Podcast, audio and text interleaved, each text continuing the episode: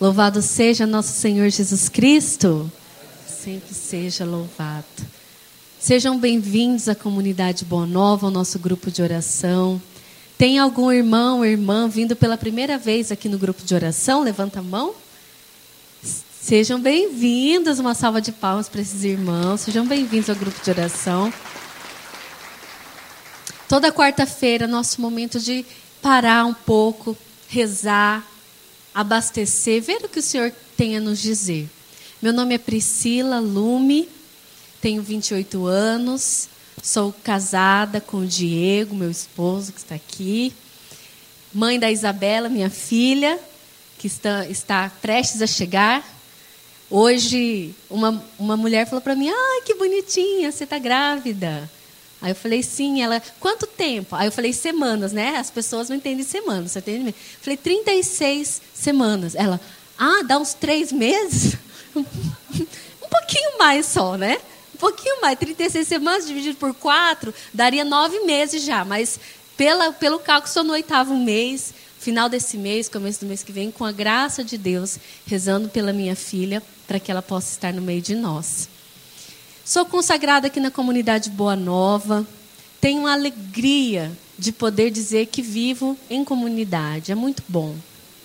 E hoje, enquanto a gente rezava, clamava o Espírito Santo e o Márcio conduzia a oração, me veio assim uma alegria muito grande no coração de Deus por você estar aqui hoje.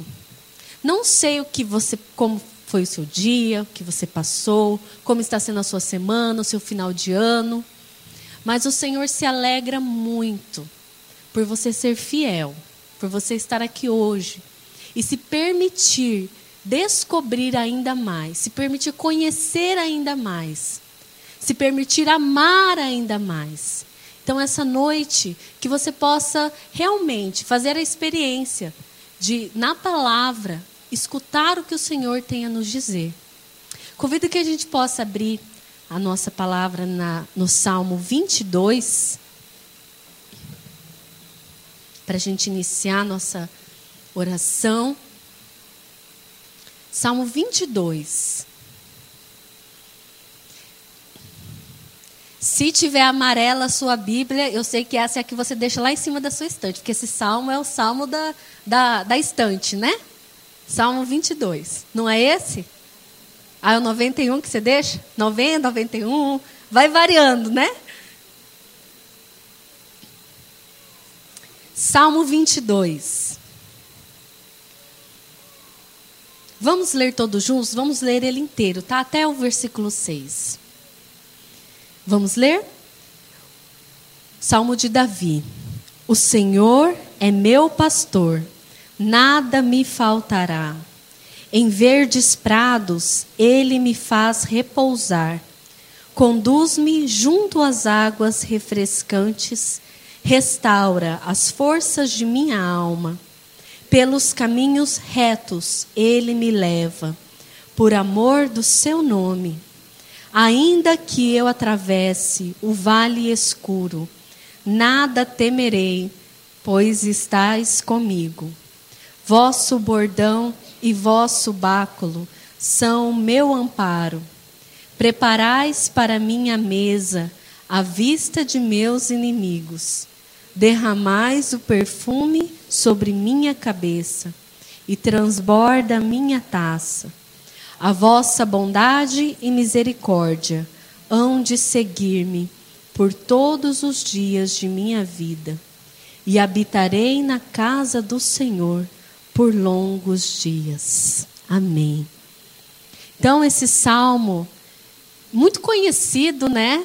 É um salmo muito popular, que a gente faz a, a talinha de madeira ou coloca lá no calendário, né? O Senhor é meu pastor e nada me faltará. Quantas vezes na nossa vida temos deixado faltar e a minha pergunta para a gente iniciar essa partilha, eu refleti muito sobre isso também, vem lá do versículo 6, que fala assim: A vossa bondade e misericórdia hão de seguir-me por todos os dias de minha vida. Todos os dias. Davi aqui não fala assim: a bondade do Senhor, a misericórdia do Senhor vão me seguir por alguns dias da minha vida e outros não. Não. Ele fala: por todos os dias de minha vida. E aí eu lanço uma, uma pergunta, uma reflexão para você refletir. Quando, em algum momento assim da sua vida, já aconteceu de dar um estalo assim na sua vida? De você falar, puxa vida, a minha vida é importante para Deus ou para mim. Puxa vida, tem, tem sentido a minha existência. Algum momento na sua vida isso já aconteceu? Às vezes a gente valoriza a vida quando a gente vê outra pessoa perdendo a vida dela. Aí a gente fala, nossa, a minha vida é um brevíssimo segundo, né? Como Santa Teresinha disse. A minha vida vai passar muito rápido, eu tenho que valorizar mais ela. Ou quando a gente sofre, um, alguém que já sofreu um acidente, já esteve perto da morte, valoriza a vida. Quando na sua vida você parou para pensar, ela tem sentido, ela tem, tem um motivo para ser. Você já se, já se já refletiu sobre isso?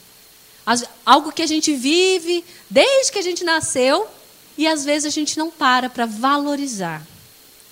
E aí o que, que acontece?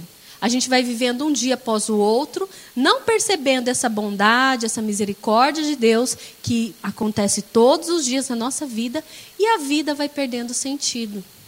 A gente se deixa levar pelas frustrações, pelas decepções, pelo cansaço, pelo estresse, pelas mágoas, pela depressão. E aí a nossa vida vai passando a não ter mais sentido. Até o ponto de alguns, ou muitos de nós, infelizmente, pensarmos que talvez viver não seja a melhor opção. A vida se nós estamos aqui hoje, é porque o Senhor tem cuidado com sua bondade e misericórdia todos os dias da nossa vida. Quando eu era criança, eu era uma pessoa extremamente tímida, extremamente fechada, não entendia o sentido para minha vida. Tinha muita vergonha de tudo, de quem eu era, não, não me aceitava, tinha um problema com minha autoimagem, enfim. Diz a. Minha mãe, meu pai, que é a síndrome do, da filha do meio. Eu não sei se alguém aí é irmão do meio, né? E aí eu, eu me achava, tipo assim, a super bem resolvida na vida. Quando eu, há, há pouco tempo atrás. Aí, esses, esses tempos, né, a gente estava conversando, e aí falaram que existe a síndrome do filho do meio, porque o filho mais velho tem tudo, né? É o primeiro, eu estou imaginando eu, né? Eu quero, nossa, eu preparo tudo. Aí quando vem o segundo, ah, já sei como é que é, né? Aí o segundo fica meio assim, largado. Aí quando chega o mais novo, é o queridinho, é o mimadinho, né? É a minha irmã ali, filha mais nova, né? A mimadinha, queridinha, a dodóizinha, né? Desde criança. A dodóizinha. E eu falei, bom, eu não tive esse problema, eu sou muito bem resolvida. Aí meus pais falaram, é, minha filha, mas para você ser bem resolvida, a gente teve que trabalhar você, hein? Eu, como assim? Eu não era uma criança boa? Eu não... não, você tinha muitos problemas. É, aí começou, né? Aí quando o pai e a mãe começam a falar, né? E aí eu parei para refletir, é verdade. Quando eu era criança, extremamente tímida, fechada, minha irmã é dois anos mais nova que eu. E aí quando a gente estava na escola, ela estava no prézinho e eu estava na segunda série. Aí passava a tia da cantina, porque era uma escola pequena, perguntando quem ia lanchar porque daí eles faziam só a quantidade de lanche das crianças, né? Quantas iam comprar. E eu tinha tanta vergonha que eu tinha vergonha de falar para a tia da cantina que eu queria comer o lanche. Aí eu falava assim, Yuka, quando a tia passar lá na sua sala, você fala que você quer dois. Aí ela passava na minha sala, eu ficava quieta. Aí ela falava, eu quero dois, tia, um para mim e um para minha irmã, que é lá da segunda série. Ela sempre foi assim. Tem até um vídeo, e ela sempre cuidou de mim. Ela estava no prézinho, na segunda série. Tem um vídeo que meu irmão pegou a câmera do meu pai, começou a gravar. Aí apareceu eu. Quando eu vi a, a câmera, eu fiquei lá na frente, tipo assim, né? Igual aqui para a câmera. Oi, não sei o quê. Mostrei um monte de coisa. Meu, o óculos caiu a lente. Eu fiz. Mano, é um, um vídeo daqueles que a gente não gosta de ver, né? Que paga bafão. Aí a minha irmã vinha atrás de mim assim: Lume, vai fazer sua tarefa. Desse jeito. Sempre foi assim, gente, sempre. Ela sempre foi mais, mais madura, mais para frente do que eu. Até hoje, né? Minha irmã é nerd, super inteligente, preciso registrar isso. E, e aí, na minha infância, eu percebi que me faltava alguma coisa. Eu tinha amor, eu tinha carinho, mas eu não sabia perceber esse amor, esse carinho que eu tinha da minha família. Eu sempre fui católica, nasci em família católica. A minha babá, inclusive, é católica. E ela cantava essa música do Salmo 22. Eu não vou cantar do jeito que ela cantava. Mas ela cantava, eu acho que ela ia na missa domingo, aí a semana inteira ela cantava a, missa, a música da missa. Aí eu aprendi várias músicas de uma forma meio errada, e uma dessas foi essa música, por isso que eu não vou cantar. Mas quando eu comecei a cantar na igreja, Aí falaram, eu não conhecia um monte de música. Aí falaram, não, vamos cantar aquela, o Senhor é meu pastor, o, aquela música, né? O Senhor é meu pastor, nada. Aí eu falei, ah, essa eu conheço. Aí já peguei o microfone. Na hora que começou a cantar, eu falei, nossa, mas vocês cantam errado. Aí eu percebi que na verdade era minha babá que cantava errado e eu aprendi errado. Ela cantava, meu coração é para ti, Senhor. E meu pai tinha um carro chamado Para Ti. Aí eu falava assim, gente, o coração da minha babá é um carro. Não entendia. E ela me ensinou muitas músicas. E assim eu fui crescendo. E aquela sementinha foi plantada no meu coração. Porém, eu ainda não entendi o sentido da minha vida. Até que aconteceu um momento, tive encontro pessoal com Jesus, passei a minha adolescência servindo a Deus, buscando, é, é, envolvida em várias situações da paróquia, à frente de encontros, eventos, missas, liturgias, enfim, de tudo aí. Porém, eu não sabia que eu ainda não valorizava a minha vida.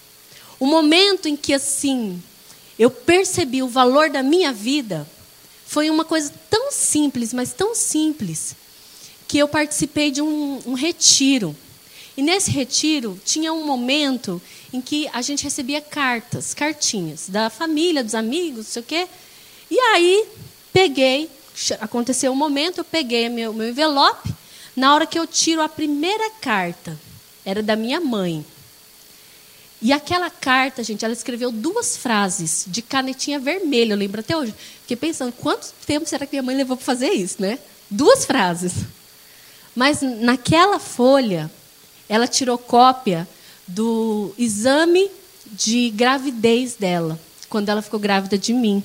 Ela guardou aquele teste de gravidez e ela tirou cópia e ela escreveu duas frases lá em cima, muito simples.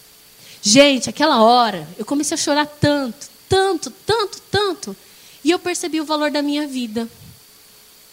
Uma coisa tão simples, né, que me fez refletir, puxa, a minha vida tem sentido. Eu tenho motivo para existir. Eu me senti uma pessoa nova. Eu senti que ali Deus estava dizendo: Olha, filha, está vendo esse momento aqui que você se revelou, que eu revelei ao mundo a sua existência por aquele teste de gravidez, estava positivo e ela ainda circulou com a canetinha vermelha, positivo, que saía, né? Antigamente, hoje já não sai mais. Hoje sai aquele bando de número, aí a gente tem que ficar lendo para entender, né? Quem passou por gravidez aqui esses tempos, sabe, né? Mas é, quer dizer que é ou não é? Na época parecia lá, positivo, e ela circulou. Deus falava no meu coração: Eu estou te dando uma vida nova. Eu te dou uma oportunidade de refazer a sua história. Até aqui você viveu por você. Daqui para frente, viva no meu amor e na minha graça. E a partir daquele momento, eu tomei decisões na minha vida muito importantes e muito sérias que hoje me fazem viver como eu vivo, estar onde eu estou, amar o que eu faço e caminhando todos os dias. A gente estava ensaiando para o grupo de oração no final de semana. Aí o irmãozinho, que eu não vou falar o nome dele, ele, ele falou assim, né? Começou a falar, ah, não sei o quê, não sei o quê. Ele falou assim, porque na minha vida passada, eu fiz muita coisa. Falei, ué, peraí, você é, é espírita? Como assim? Ele falou assim, não, não é isso, entendeu, né? Falei, eu entendi. O que, que ele quis dizer? Aconteceu tanta coisa na vida dele no passado, ele teve uma conversão tão forte que ele não considera aquilo que ele viveu no passado como a vida dele. A vida dele é uma nova vida. E é isso que o Senhor, em algum momento da sua vida, fez você perceber. Ou se não fez, talvez hoje seja esse dia de você perceber que em Cristo nós temos uma vida nova, uma vida transformada, uma vida em que a gente percebe que Ele não nos abandona, que a bondade e a misericórdia dele seguem por todos os dias da nossa vida. Então, a bondade do Senhor, a misericórdia do Senhor, que nos segue todos os dias da nossa vida, quer nos fazer sempre melhores. Tudo bem, tivemos uma conversão, você teve a sua, você conheceu esse Deus, você se entregou a Ele, você experimentou essa vida nova. Mas o que, que acontece no caminhar? A gente vai descobrindo que só a vida nova não nos faz chegar até o final. Não adianta a gente dar aquele pique inicial, porque o cume é alto. A gente precisa de muitas coisas e vai percebendo que na nossa vida, só só não, né? Toda aquela conversão, aquela vida nova que a gente recebe de Cristo em Deus, ela não é suficiente para a gente alcançar o pico. Se a gente parar por ali, a gente não chega ao nosso objetivo. Nós precisamos de mais, ir além. E aí o que, que o Senhor faz conosco? Ele nos dá oportunidades, como está dizendo aqui no versículo 3. Restaura as forças de minha alma. Depois dessa vida nova que o Senhor nos dá, Ele sabe que nós, pela nossa pequenez, pela nossa limitação, não somos capazes de prosseguir. Então, o que, que Ele nos dá? Oportunidades de restauração, de reconstrução. E são essas duas palavras que a gente vai rezar hoje: restauração reconstrução. Quem aqui já reformou casa sabe que reconstruir algo às vezes é mais difícil do que se construir, né? Você faz uma construção, começa do nada, beleza, a coisa vai, parece estar tá caminhando. Agora, vai fazer uma reforma, vai fazer uma reconstrução. Gente, eu tenho um tio que está há seis anos reconstruindo a casa dele, né? Olha, ele já refez tudo, era mais fácil, ele já falou isso. Era mais fácil ter quebrado e começar tudo do zero. Porque daí descobre uma coisa, descobre outra. É difícil, gente, não é fácil. E é por isso que muitas vezes, na nossa vida, a gente desiste de reconstruir. A gente desiste de restaurar. Porque é mais fácil a gente acabar com tudo, derrubar tudo e querer começar tudo de novo. Mas a vida que Deus nos deu, ela é original, ela é única, e ela não nos permite derrubar tudo e, construir. Ela nos permite, a partir do que nós somos, do que nós temos, restaurar. Pegar aquilo que está envelhecido, aquilo que está desajustado e restaurar. Aquilo que foi derrubado. E aí eu começo, a gente começa a refletir na nossa vida. Aquilo que a vida nos tirou, a inocência, a pureza, a alegria, que talvez tenha sido tirado da sua vida por situações, por pessoas, pela necessidade dura que talvez você teve que enfrentar no passado, foi sendo quebrado, destruído. A janelinha do seu coração foi se estilhaçando a alegria das portas se fecharam.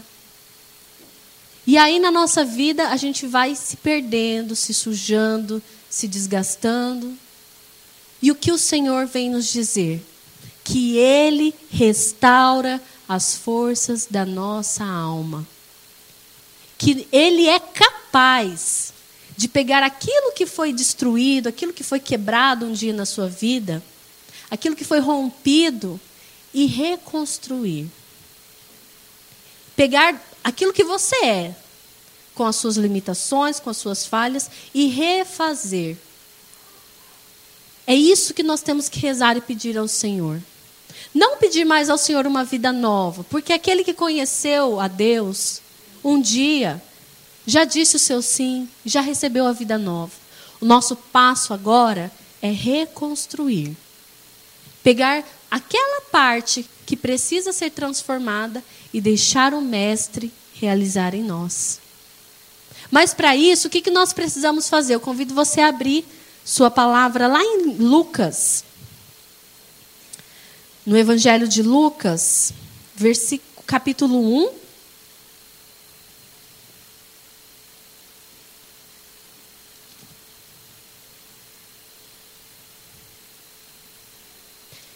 Versículo 37. Lucas 1, 37.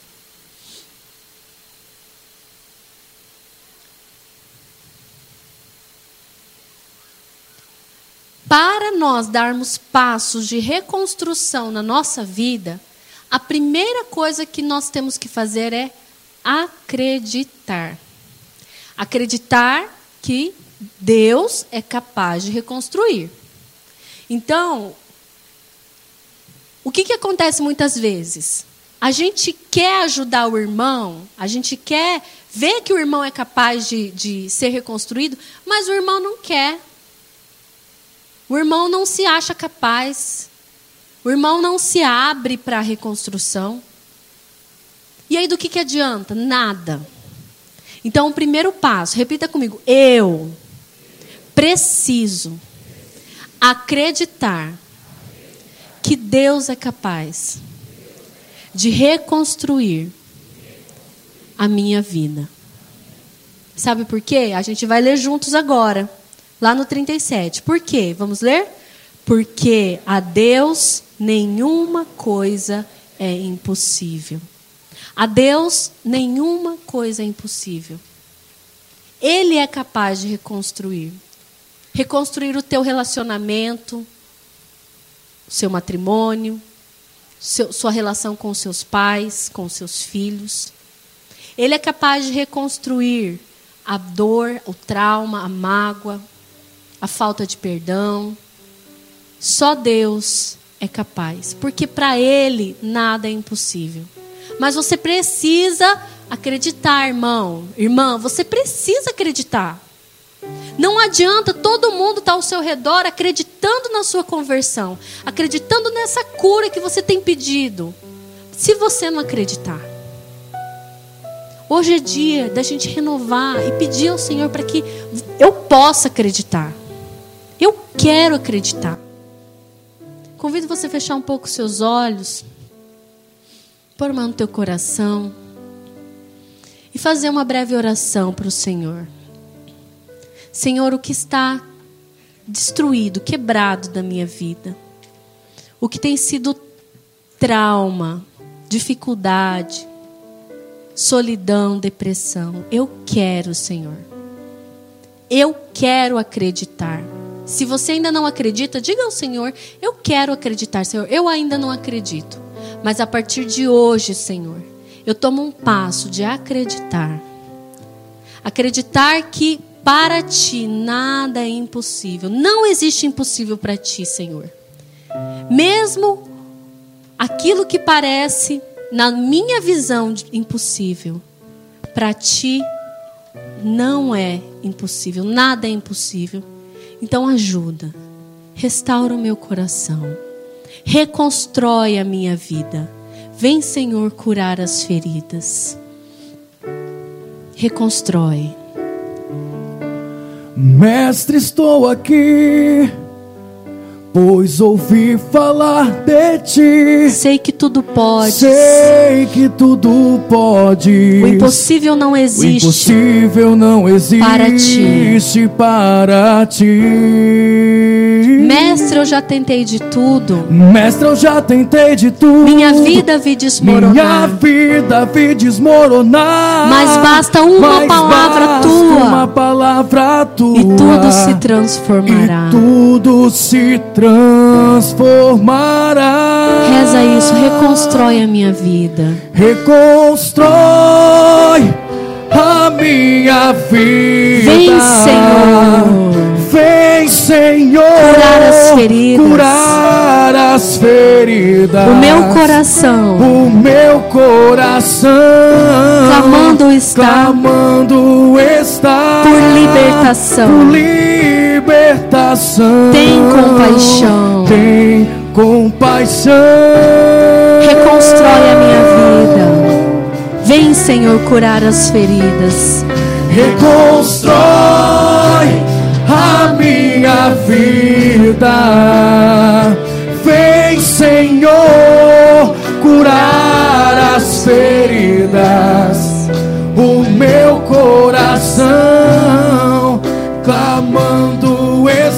Libertação. por libertação. Tem compaixão. Tem compaixão. O Senhor tem compaixão de nós. Ele quer reconstruir a nossa vida, curar as feridas. Mas eu preciso acreditar. Eu preciso acreditar, Senhor, mais em, em Ti. Acreditar mais em mim mesmo. Acreditar que eu sou capaz de enfrentar as dificuldades. Eu sou capaz de enfrentar. Porque não existe nada maior do que a graça de Deus.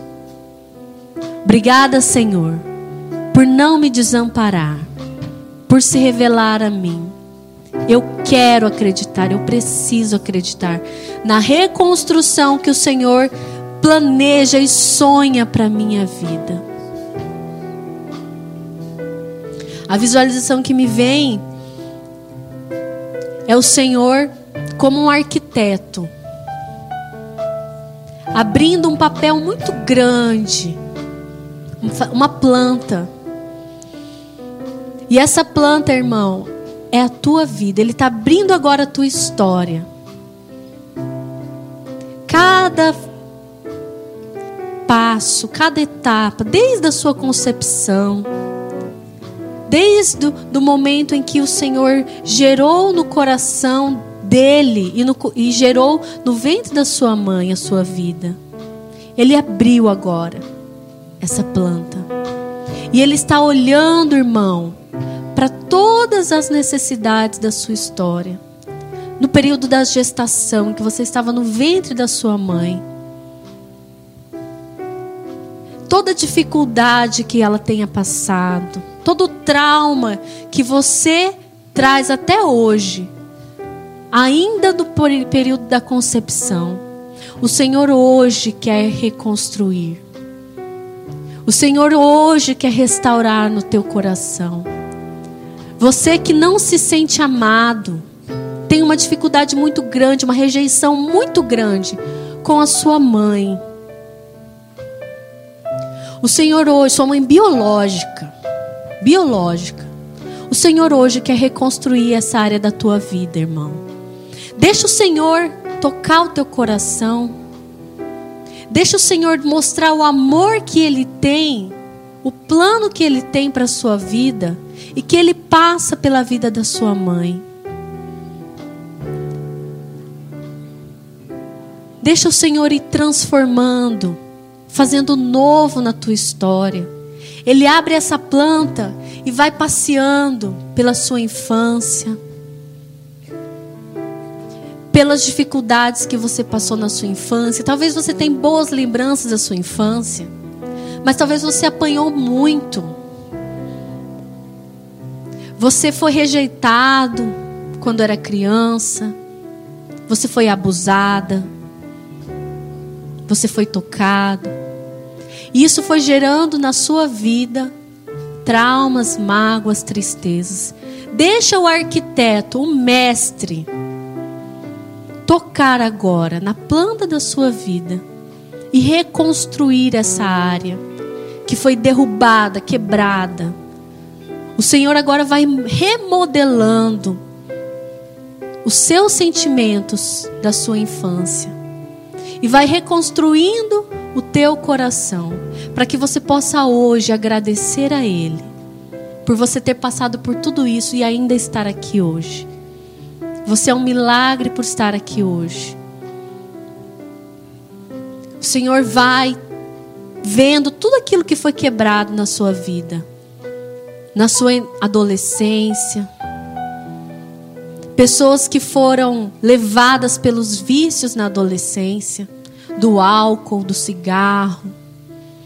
O Senhor, nessa noite, quer reconstruir aquilo que você acha que você perdeu. Talvez você que está aqui, você que está me ouvindo pela internet, hoje sofre consequências na sua saúde por decisões erradas que você tomou na sua adolescência. Tem pagado muitas vezes um preço muito caro, que é a sua própria saúde. E hoje vai de médico em médico. O Senhor nessa noite quer reconstruir quer reconstruir toda a perda que você teve. A sua própria aceitação, sua autoaceitação, você que se culpa demais por ter feito escolhas erradas na sua adolescência. O Senhor quer reconstruir essa área também da sua vida. Deixa o Senhor ir reconstruindo na sua história. Você que talvez tenha uma vida familiar muito confusa, muito complexa. Não tem uma família tradicional, pai, mãe. Não conseguiu oferecer isso para os seus filhos. O Senhor quer tocar também o teu coração. Quer reconstruir a tua casa, tua morada, tua família, teus laços sanguíneos. Deixa o Senhor tocar agora também, que você possa amar, aceitar e reconstruir essa área da sua vida. A palavra de Deus em Mateus 8, 8 fala assim: De um homem, um centurião, e o servo do centurião estava muito doente. Ele encontra Jesus e fala assim para Jesus: Senhor, eu não sou digno de que entreis em minha casa. Dizei uma só palavra e meu servo será curado. Aquele homem conheceu Jesus e disse a Jesus, confiou no Mestre, falou: Senhor, uma palavra sua pode curar o meu servo. Nessa noite, você que pede, uma palavra pode curar o seu coração. Deixa o Senhor reconstruir a sua vida. Deixa o Senhor restaurar a tua casa, restaurar o teu lar. Deixa o arquiteto refazer aquilo que está oculto. Talvez a sua vontade seria que ele amassasse tudo e começasse tudo de novo. Não. Ele quer reconstruir aos poucos as áreas da nossa vida. Reconstruir os passos que nós demos. Aquilo que já passou, a gente sabe que não volta mais. Mas o que nós vamos tomar de atitude daqui para frente é a nossa decisão. Convite que o Senhor tem hoje para nós é nós darmos um passo de confiança nessa reconstrução, que é acreditar e confiar que uma palavra pode transformar a nossa vida. Senhor, nessa noite nós te pedimos pela reconstrução do nosso coração. Peça ao Senhor, você que vem na comunidade Boa Nova já há muito tempo, já tem experimentado isso várias vezes. E a reconstrução faz parte do nosso carisma.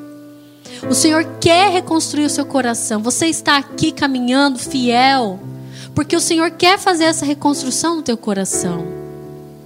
O carisma da comunidade Boa Nova passa pela reconstrução do coração da ovelha que se perdeu.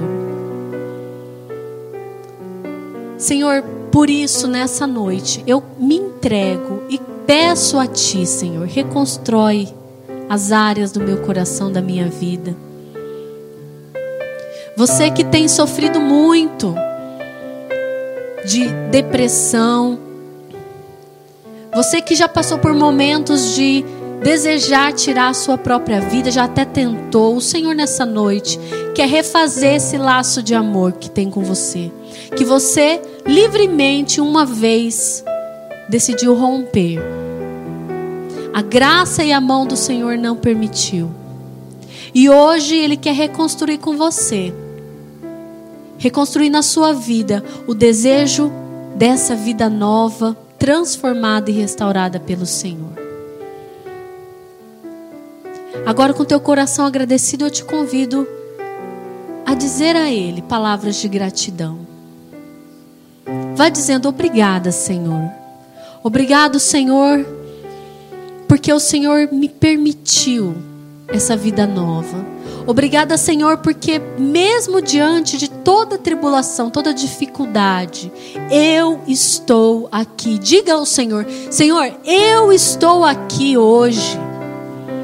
Senhor, eu me coloco na tua presença hoje. O Senhor me trouxe aqui, Senhor. O Senhor me resgatou. O Senhor me, me devolveu o amor. O Senhor me dá a certeza da tua existência, da tua presença. Então, Senhor, ouve a minha prece e não me abandone, Senhor. Não me desampare, Senhor. Eu estou aqui e quero sentir a reconstrução do meu coração. Diga ao Mestre, nós vamos cantar. Que você possa fazer dessa música a sua oração. E pedir ao Senhor que Ele reconstrua a sua vida, curando as feridas, deixando que o Senhor liberte tudo aquilo que Ele tem preparado para você. Vamos ficar em pé? Se você tem a palavra de Deus, convido que você possa pegar sua Bíblia agora, colocar ela sobre o seu peito. Se você não tem, coloca a sua mão sobre o seu coração. E nós vamos, nesse momento de oração agora, deixar o Senhor reconstruir. Deixar Ele começar, dar os passos de reconstrução na nossa vida Pessoas também que têm que reconstruir laços com outras pessoas que se perderam. Você que está brigado com uma pessoa, magoado, chateado, e que você acha que você tem razão, e que a outra pessoa precisa dar o primeiro passo. O Senhor quer que você reconstrua esses laços a partir da sua intenção. Você que vai dar o primeiro passo. Peça ao Senhor a força e a coragem para reconstruir também laços que foram perdidos de relacionamentos. E nós vamos cantando e pedindo ao Senhor: Mestre, estou aqui, pois ouvi falar de ti. Mestre, estou aqui